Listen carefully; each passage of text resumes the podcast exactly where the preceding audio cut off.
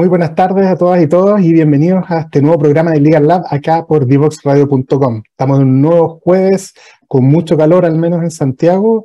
Esperemos que estén todos capeando aquí la temperatura. Al menos tenemos un programa muy bueno para que se entretengan, puedan aprender de innovación, de emprendimiento como siempre.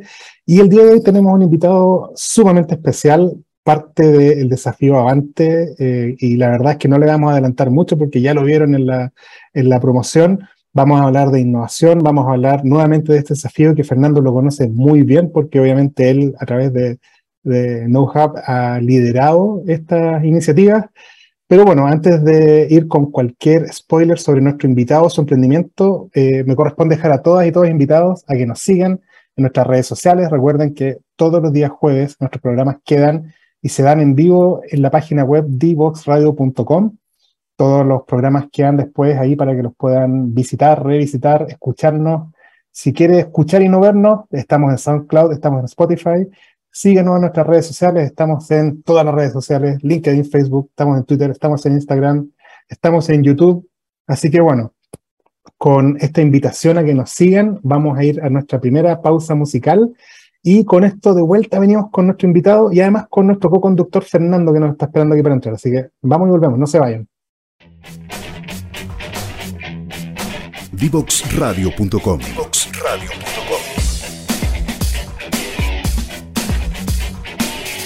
Conversaciones que simplifican lo complejo.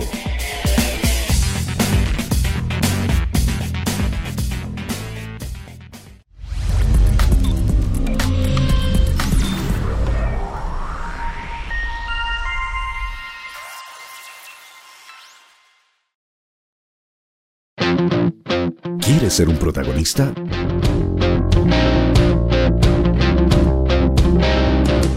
Escríbenos a invitados@divoxradio.com.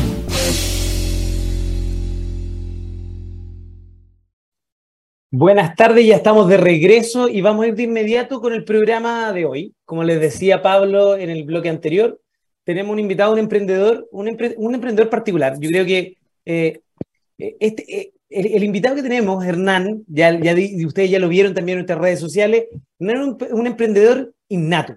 Y de hecho tiene más de un emprendimiento que nos va a contar. Hoy nos va a contar de su caso como director de innovación de Streltec, un emprendimiento que participó en este desafío Avante de la Armada y fue uno de los ganadores de la segunda versión eh, del desafío Avante, pero también queremos preguntar, conocerlo un poco más a él y que nos conozca y que también nos cuente de sus otras iniciativas que está desarrollando, cómo ve este ecosistema de innovación. Hernán, Hernán Benavente, entonces, con, uno de sus sombreros como director de innovación de Streltec, bienvenido a Legal Lab.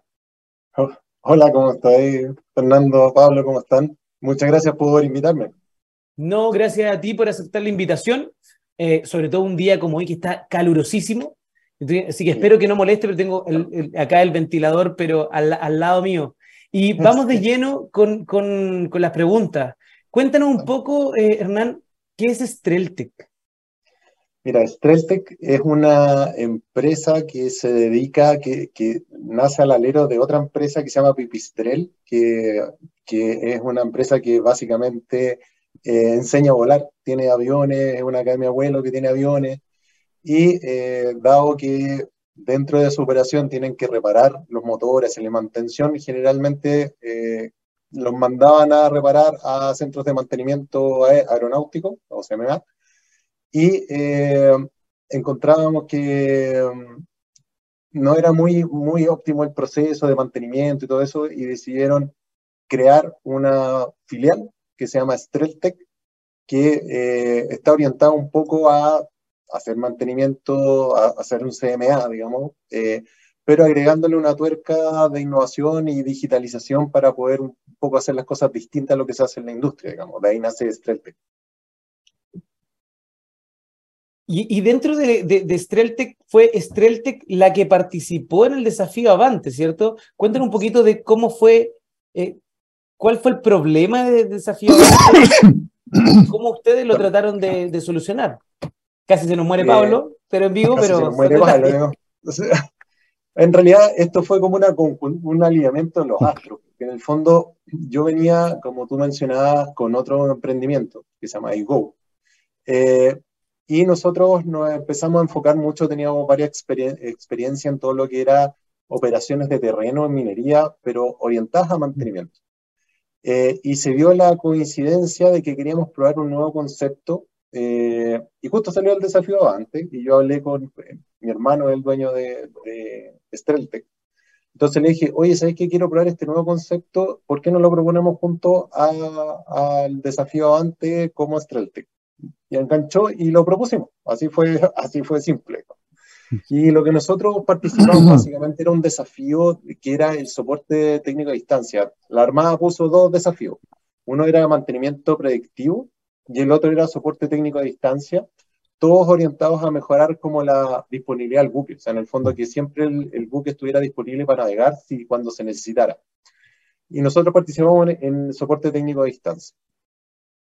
Eh, entonces, eh, un poco eh, de qué se trataba eso, era que cuando el mantenedor estaba a bordo, eh, tener, desarrollar alguna tecnología para poder apoyarlo a él cuando, por ejemplo, tenía alguna duda en términos de diagnóstico o reparación y poderle hacer una guía por alguien especialista que no estuviera en el buque y que lo fuera guiando paso a paso. Pero ahí, mm. claro, eso fue el desafío inicial, pero cambió un poco cuando empezamos a participar en el, en el programa. Oye, y cuéntanos eh, cómo es tu experiencia como emprendedor, que vienes obviamente, como todos los emprendedores, quizás nuestros auditores, trabajando con clientes privados.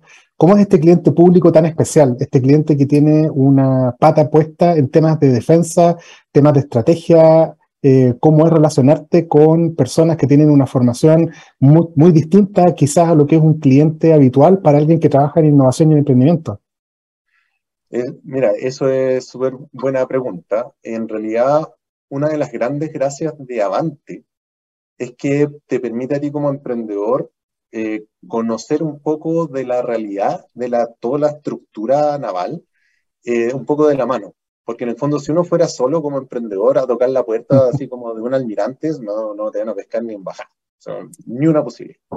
Entonces, lo, lo, que, lo que hace Avante básicamente es te introducen el problema, te empiezan a, a presentar eh, los stakeholders o, los potenciales eh, usuarios, clientes, influenciadores, empiezas a conocer todo este tema y en realidad ahí te das cuenta que es, es un es un universo paralelo casi, porque en el fondo, primero eh, es, una, es una organización pública, entonces ya están restringidos eh, por eh, esa, esa, como esa normativa.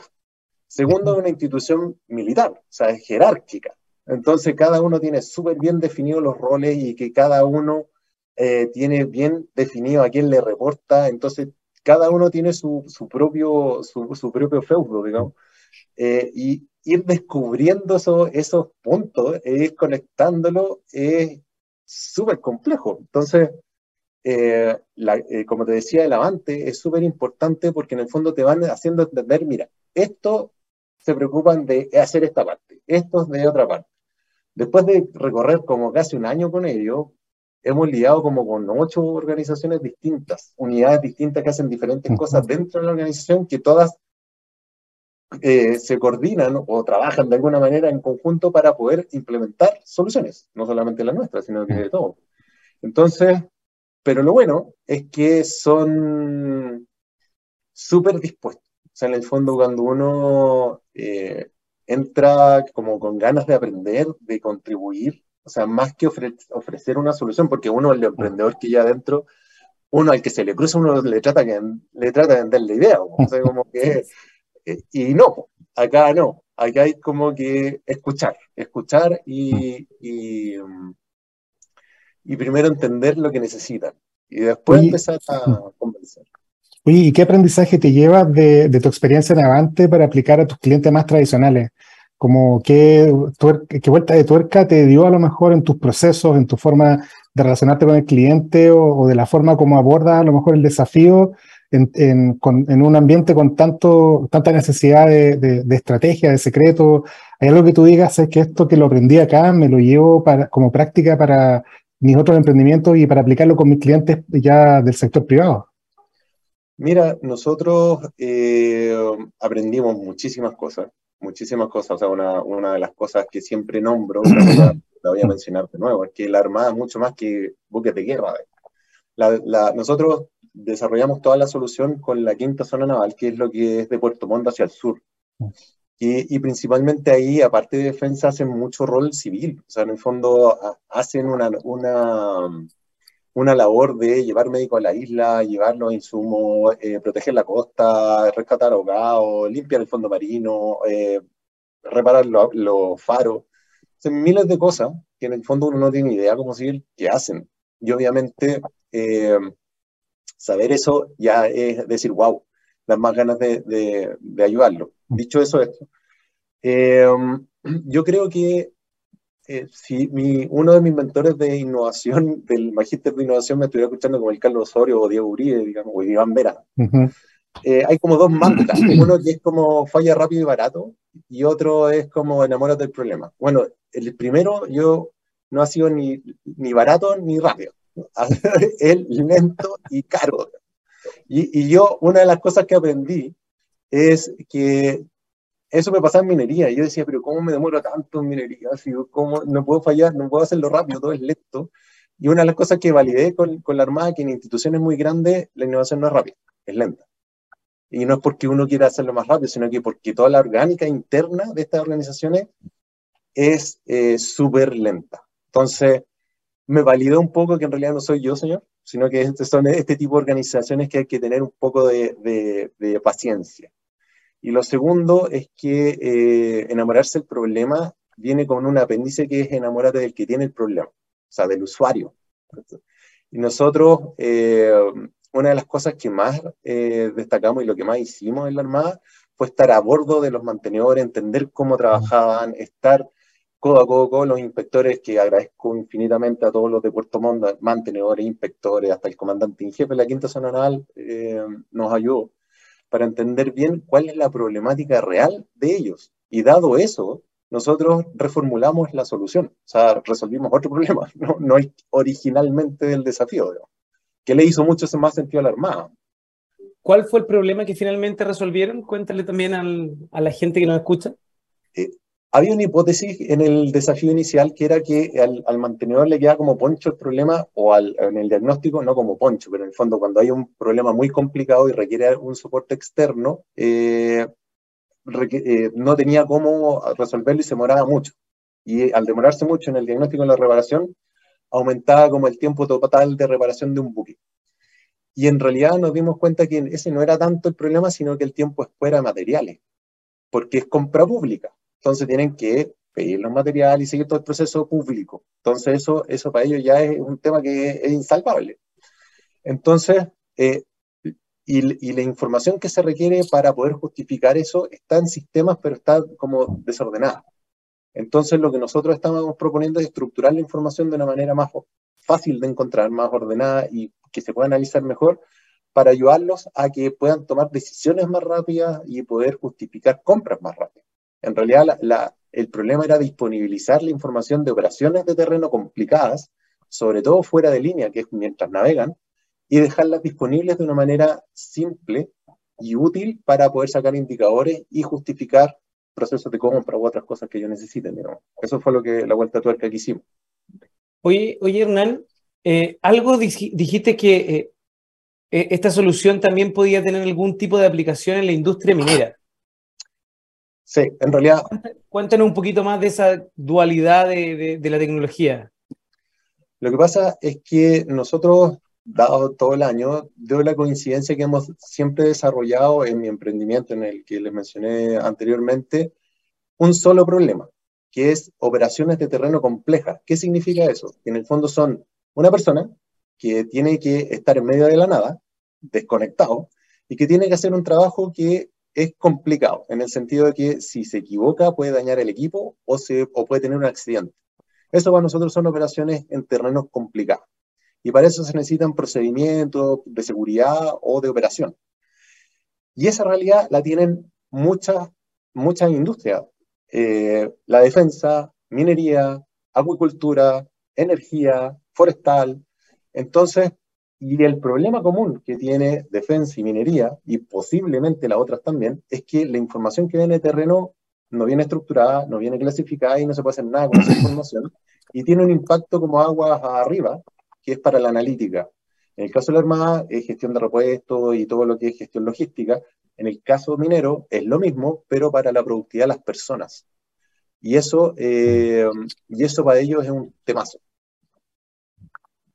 Y una pregunta eh, más en, función de esto que ha estado, estado trabajando con la Armada, que si bien lo mismo te preguntaba Pablo, es un cliente distinto, con tiempos distintos de lo que ocurre en la industria tradicional, que todo te lo piden para, para hoy y acá hay que dar sus tiempos.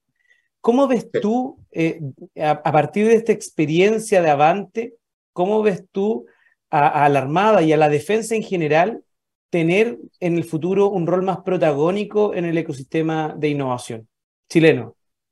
O sea, yo creo que um, tienen un rol súper eh, importante y yo lo, y no digo solamente por el tema de desarrollo de tecnología. la Armada está, yo por lo menos lo que he venido escuchando el año pasado, tienen un plan nacional de construcción naval. Y es básicamente poder tener la capacidad de construir buques en Chile. Ya lo, ya lo hacemos. O sea, me enteré ahí que ya lo hacemos, lo hacemos hace harto tiempo, pero queremos como que eh, aumentar la capacidad, construir buques más grandes y llegar incluso a construir buques de guerra. Pero dentro de este plan, no solamente están los buques de guerra, sino que están los buques a los que nosotros nos enfocamos inicialmente, que son estos buques auxiliares que hacen, son multipropósitos. O sea, en el fondo atienden a la ciudadanía, van a hacer misiones, eh, a rescatar gente, a hacer eh, prospección son los que van a la Antártica. Y eso, ese buque eh, también tiene un montón de tecnología a bordo que en el fondo puede, que cuando ellos instalan sistemas, posiblemente hay muchos sistemas que los compran de afuera, de lo compran de los israelitas, lo compran de los gringos, de los holandeses, los ingleses.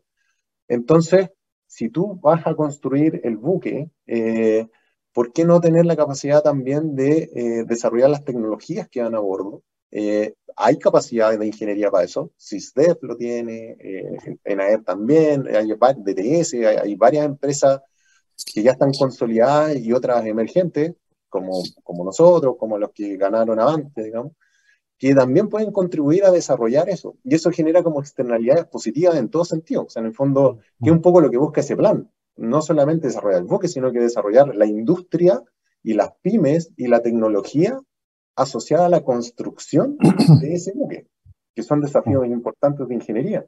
Y a través de eso, poder exportar tecnología a otros países que pueden requerir el mismo buque. Entonces, indirectamente, la Armada estaría jugando como un rol de continuar su labor de defensa y, apoyo a la ciudadanía, desarrollar una industria manufacturera o una industria potente nacional y además ser un catalizador para exportar tecnología hacia afuera.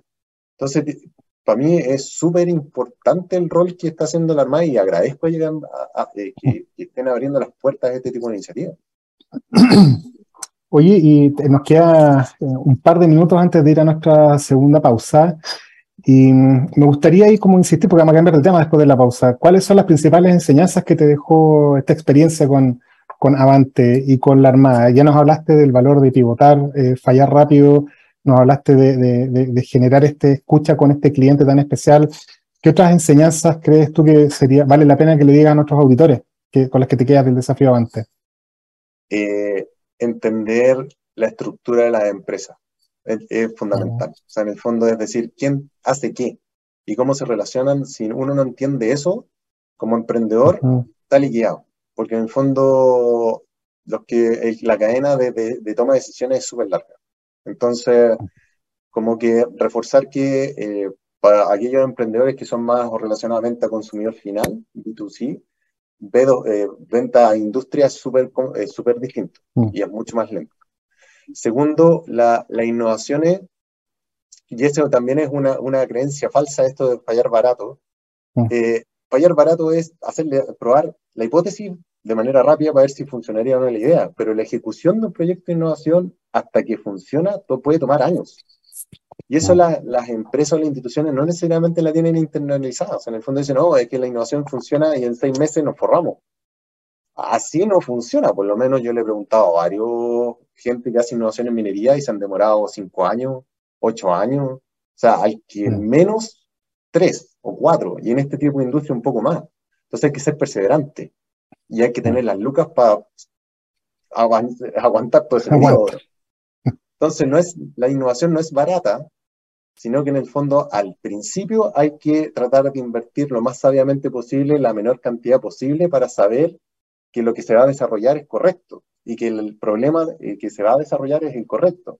Pero una vez que se empieza a ejecutar, ya como con esas validaciones, el proceso es un poco más largo. digamos.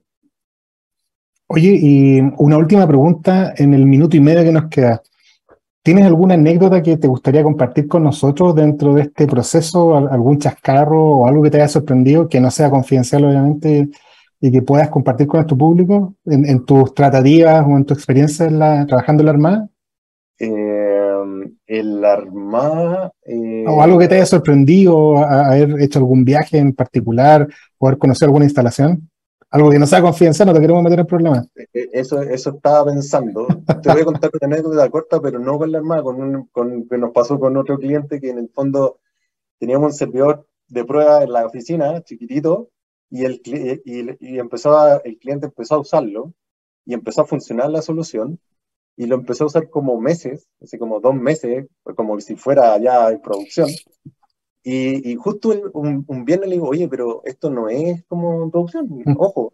Eh, y ese mismo día nos hackearon y, y perdimos todo. Así como que, oh, así que, eh, y, y lamentablemente no pudimos recuperar la información, pero les dijimos, es de prueba, no es de producción. Así que nos salvamos. Pero, pero, sí, así cosas. Voy a pensar una anécdota. Perfecto, no te queremos meter en aprietos y, y mientras lo pensamos, eh, nos vamos a nuestra segunda pausa musical. Estamos acá con Hernán Benavente de, Stel, de Streltec.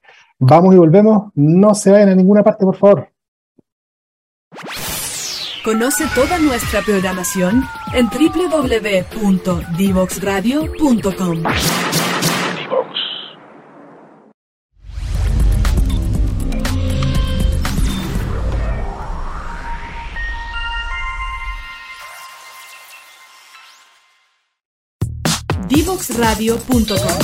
Conversaciones sobre innovación, ciencia y tecnología.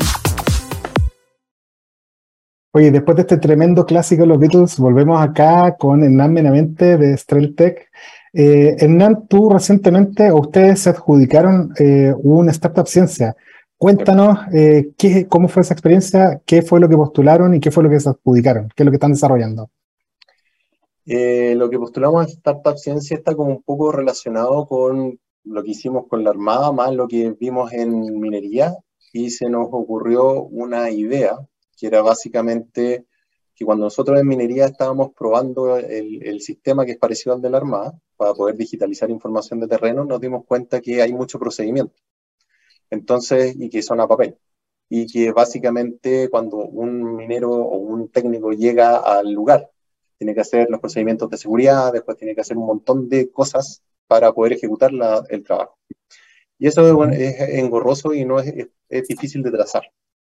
Y nosotros dijimos, oye, ¿por qué no en vez de hacerlo a papel lo hacemos con un dispositivo móvil eh, y que en la medida que se mueve eh, vaya mostrando la información que necesita, el procedimiento que tiene que hacer en ese minuto y no todo? Entonces dijimos, pero necesitamos la ubicación y el GPS en ciertas zonas de la minería no funciona o es muy poco preciso. Entonces dijimos, ¿y qué podemos hacer para poder saber la ubicación de la persona eh, de una manera barata? Porque cablear uh -huh. con datos o cablear con luz en minería es carísimo. Y se nos ocurrió una idea de que con, con un sistema de posicionamiento con beacons Bluetooth, que ¿Ya? son como unos Imagínense que es como una cosa con pilas, ¿cachai? Con Bluetooth, con pilas que emite cosas, una señal. Eh, el, el, celular, eh, sin estar conectado a nada, sepa dónde está. Y en base a esa información poder mostrar la información que les mencionaba recién. Entonces lo que postulamos a Startup Ciencia es ese pedazo, es decir, que el, el celular pueda saber dónde está sin estar conectado a nada. O sea, eso fue lo que postulamos para poder habilitar esto otro. Entonces, eh, y lo adjudicamos, eh, o sea, partimos ahora, en, hace tres semanas atrás, Lo partimos hace poquito. Perfecto. Oye, y cuéntanos de la, de, la necesidad o del, de dónde surge, digamos, obviamente que el, saber dónde está uno, pero qué tan crítico es este, esta necesidad dentro del mercado. Me imagino, como tú mencionaste, en el mercado minero, que, ¿en qué incide? ¿En, en, accidentes? ¿En que no le pase un camión encima a un minero? O, que no... Cuéntanos un poco de la problemática que... Sí, lo que pasa es que, como te mencionaba recién, nuestra especialidad nosotros siempre nos hemos especificado eh, o, especializado en operaciones complejas de terreno, como te explicaba en, el segmento pasado. Sí. Y para poder eh, un poco eh, no depender del conocimiento de la persona, la industria minera trata, y la otra industria trata como de copiarle a la industria de la aviación, que la industria de la aviación es como todo es procedimiento y que básicamente si tú tienes una emergencia y se ven las películas, que en el fondo dice, oye, cuando tiene una emergencia, el piloto no es que se ponga de memoria a, hacer cosas, sino que sacan el manual, empieza en la hojita y empieza a decir, haga esto, haga esto, esto. Y eso tiene un propósito, que es que la persona no, no ejecute y no piense porque se puede equivocar o se puede saltar un paso que se puede accidentar. Eso es parecido a lo que buscan este tipo de industrias para evitar lo mismo, o sea, en el fondo evitar accidentes o, o evitar daños al equipo. El problema es que no es centralizado como en la industria de acción. Cada empresa mm. minera, cada contratista hace ese procedimiento bajo su estándar. ¿eh?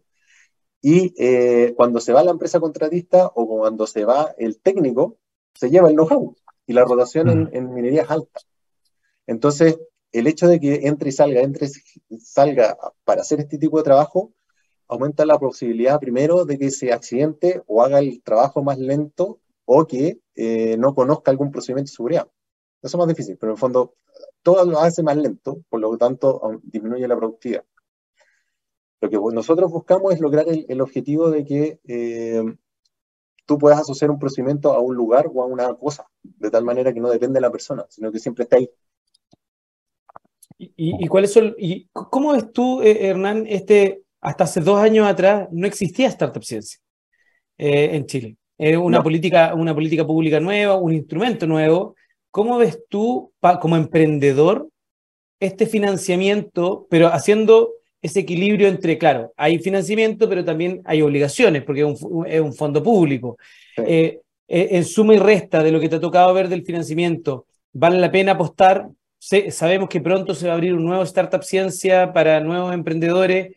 Transmítele un poco a, a, esos emprendedores que a veces, bien o mal, tienen sesgo de decir, no, no es que eso es burocracia, eso es no, en realidad no ayuda a mi emprendimiento. ¿Cómo lo has visto tú?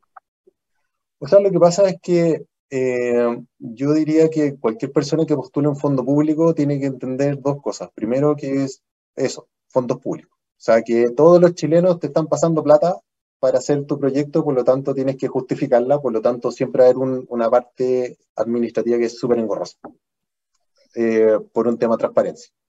Y lo otro es que eh, el proyecto realmente si es bueno y realmente tú crees que puede aportar a solucionar un problema en alguna industria relevante, eh, es fácil de defender porque tienes los números, tienes la problemática, es fácil de armar un proyecto. Yo te diría que la diferencia que tiene Startup Ciencia versus uno de Corfo, aparte que son instituciones distintas, porque en el fondo Startup Ciencia es como es la CONICIT antiguamente, digamos que es como más de investigación, o sea, la orientación es que investigaciones más en etapa temprana de, de, centros tecnológicos, de, universidades, que tienen potencial, partan con, eh, como convirtiéndose en startup.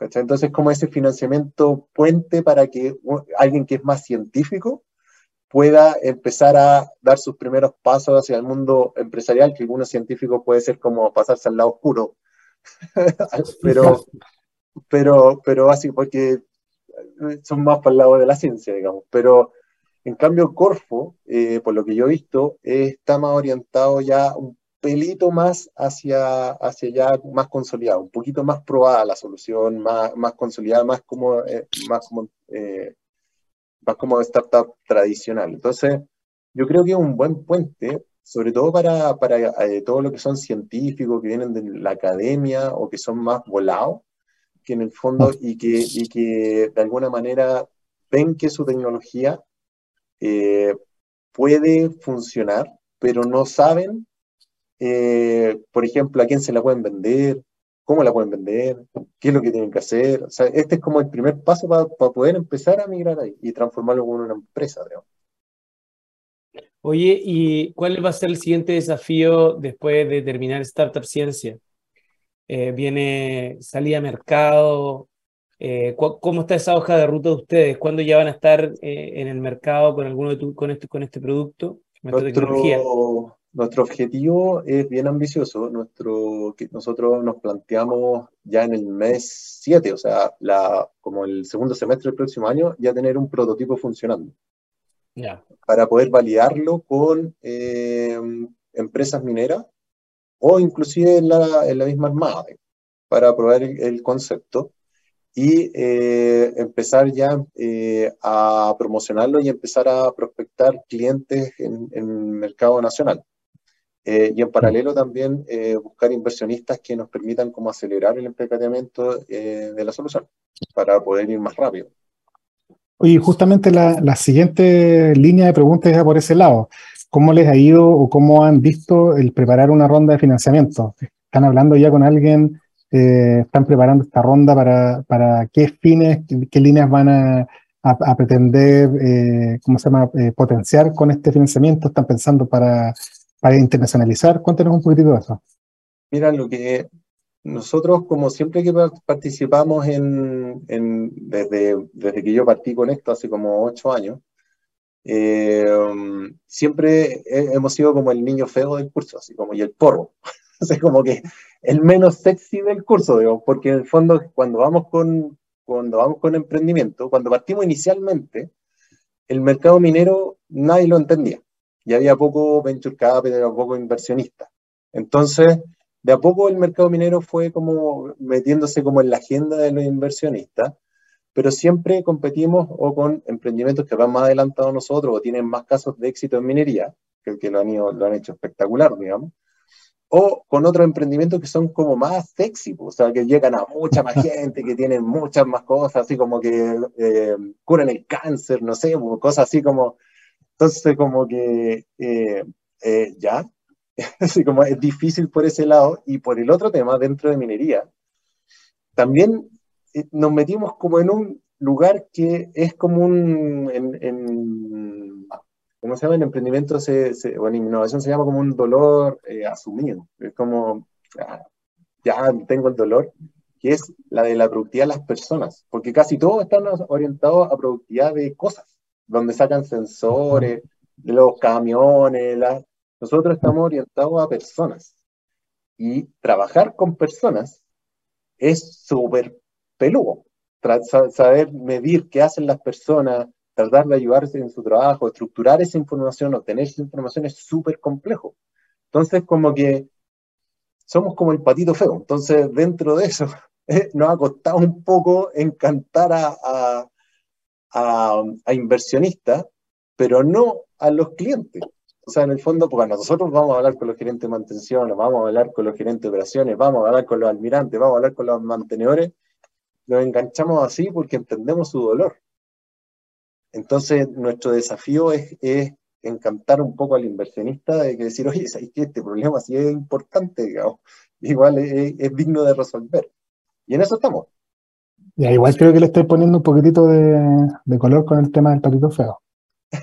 no, es un decir, pero lo que pasa es que comparándonos con los otros emprendimientos que usualmente competimos, que son mucho más sexy, o tienen muchos mejores datos. Está bien, ahí con Fernando tenemos harta, harta, experiencia viendo y escuchando y, créeme que los fondos ahí no se dejan sorprender necesariamente por lo más bonito, sino que hay mucha pregunta al fondo, hay mucho de ver modelos de negocio, necesidades de mercado, eh, clientes potenciales y, lo lindo, lo lindo, digamos.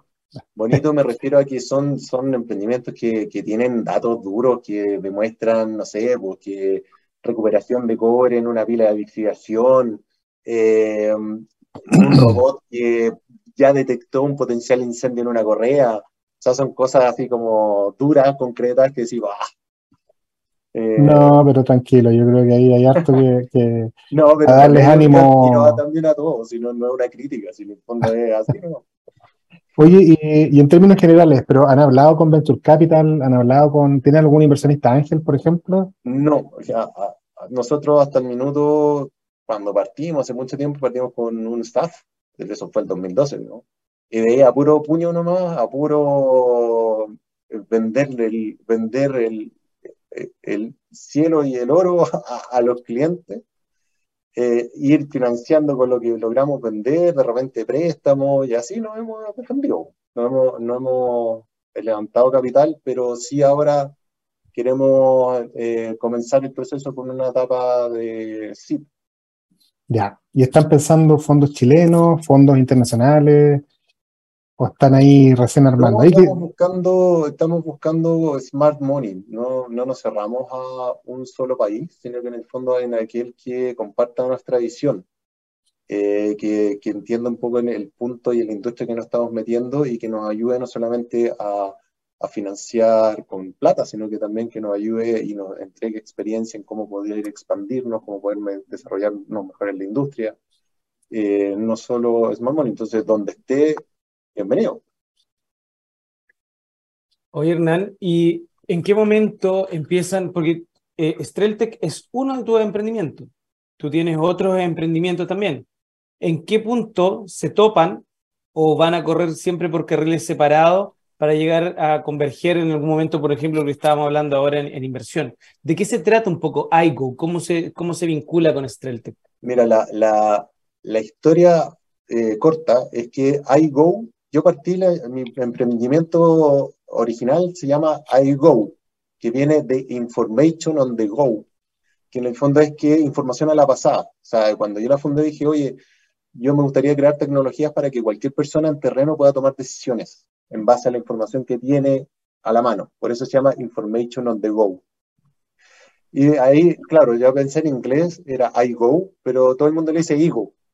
Ya, bueno, no, la, la, pensé, la pensé en, en, en, inglés, pero en realidad no, pensé que estaba en un país de habla hispana. Entonces, y cuando partí en minería, yo partí en minería, eh, eh, tratando de hacer un producto estándar, dio la, dio la, la particularidad que en realidad llegan clientes grandes como eh, Quant, eh, Codelco, Komatsu, Antofagasta Minerals, y nosotros nunca hemos sido muy grandes, o sea, hemos, hemos sido cinco, seis, como cuando fuimos así gigantes. Entonces, cada vez que desarrollamos un producto para ellos, era como, éramos abducidos. Y obviamente teníamos que eh, desarrollarle particularidades a sus necesidades.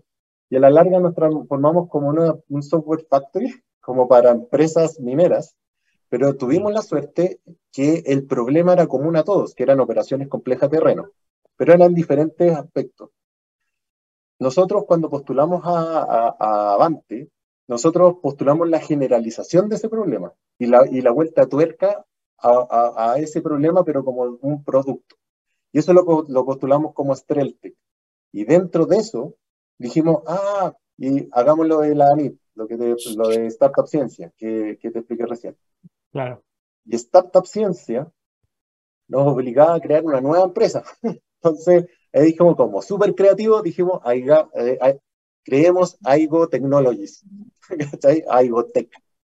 Entonces, lo que vamos a hacer, básicamente, es que Aigo Tech es la que va a seguir el, continuar el desarrollo de todo, todo de esta generalización Perfecto. de todo, y es la que va a heredar toda la historia de todo. Pero aparte, no, no carga con el peso de la historia de, de Aigo normal.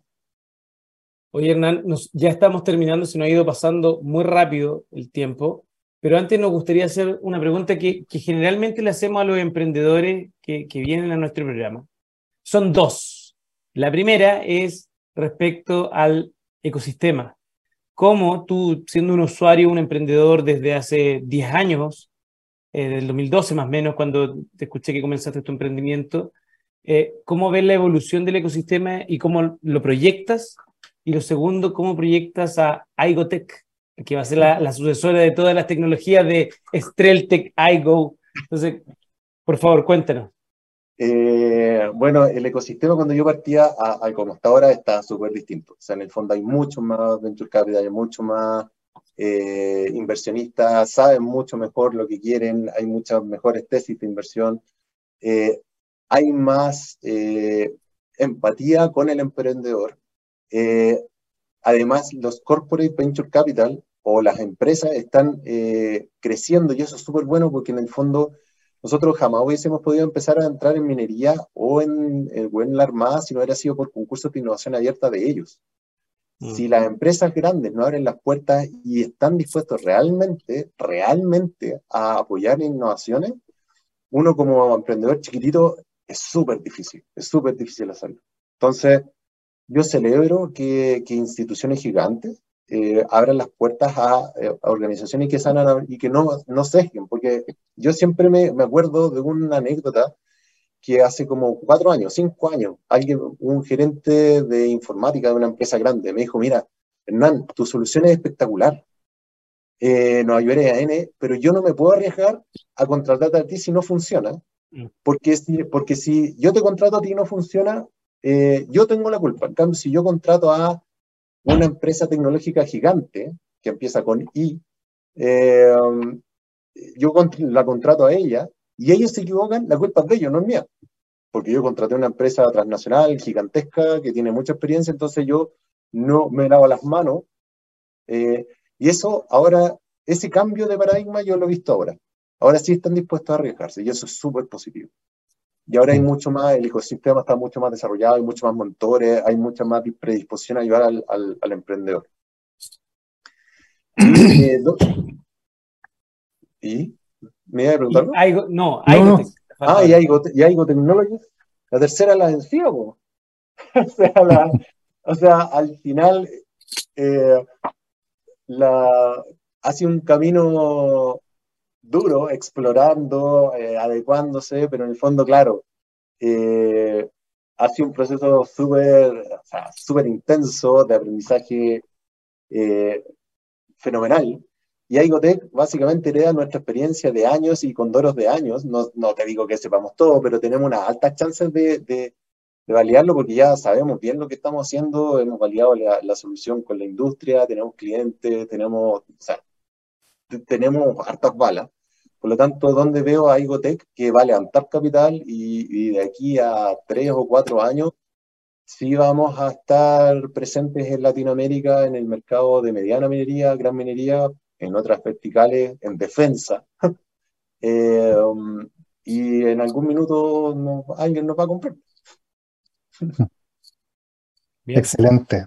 Oye, Hernán, eh, se nos pasó volando el tiempo. Te queríamos dar las gracias en nombre de Fernando y mío por estar el día de hoy acá en Legal Lab en divoxradio.com y ciertamente tenerte como invitado eh, de aquí a un tiempo más, cuando ya tengas esa ronda de financiamiento levantada, para que nos vengas a contar tu experiencia. Así que por lo pronto te queríamos dar las gracias. No, gracias a ustedes, muchas gracias. Y felicitaciones por, por difundir el emprendimiento y la innovación en Chile. Con mucho gusto. Y bueno, para nuestras invitadas e invitados, nos vamos a nuestra tercera y última pausa musical y volvemos con nuestro cierre. Así que, como les digo siempre, no se vayan a ninguna parte, vamos y volvemos. Divoxradio.com Codiseñando el futuro.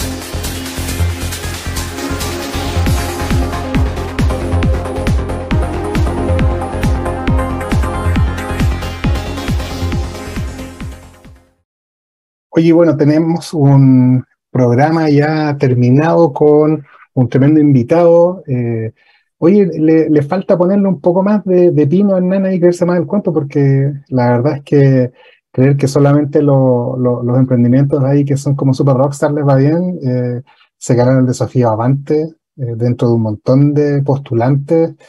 Están en Startup Ciencia, creo que eso dice mucho de él y, obviamente para nosotros motivo de orgullo de orgullo de tenerlo en nuestro programa. Así que, bueno, vamos a ver ahí cómo evoluciona cuáles son sus novedades de aquí algún tiempo más, con qué nos va a sorprender y veamos a ver si nos sorprendemos más nosotros que él, pues, con todo lo que ha hecho. Eh, tuvimos muy buen programa, así que Fernando, ahí te doy el pase. Yo creo que eh, Hernán es un emprendedor innato, o sea, quizás efectivamente lo de Patito Feo tiene poco, o sea, ganar, ganar, ganar Avante, ganar Startup Ciencia, ya estar generando ventas con su emprendimiento, son tremendos desafíos. Eh, y aparte que la experiencia que él transmite es algo que también es súper importante para los emprendedores muchas veces, y nosotros también hemos tenido muchos casos, donde mostramos el éxito a la primera, pero la verdad es que emprender es un camino de largo recorrido y no siempre los éxitos son a la primera. Hay muchos fracasos de por medio. El tema es que nosotros en Chile lamentablemente castigamos mucho el fracaso. Eh, y eso nos genera un, y ese es un problema que a veces no nos permite avanzar. Eh, a mi parecer, la experiencia que tiene Hernán eh, es una experiencia sumamente valiosa. El emprendimiento que tiene también es muy interesante. Pero llegó el momento de despedirnos, un día largo y un día muy, pero muy caluroso. Así que espero que todos tengan un muy buen fin de semana. Les recordamos, como siempre, seguirnos en nuestras redes sociales, en LinkedIn, Facebook, Twitter. Recuerden también que nuestro programa queda disponible en plataformas de YouTube, en SoundCloud y también en la página de divoxradio.com. Y por ahí, por el fin de semana, sábado, domingo, generalmente la radio sube la repetición del programa en las redes sociales, así que también lo pueden ver en nuestras redes sociales como LinkedIn y Facebook. Nos vemos, nos vemos, nos vamos y nos vemos la próxima semana en un nuevo capítulo de Legal Lab. Tchau, tchau.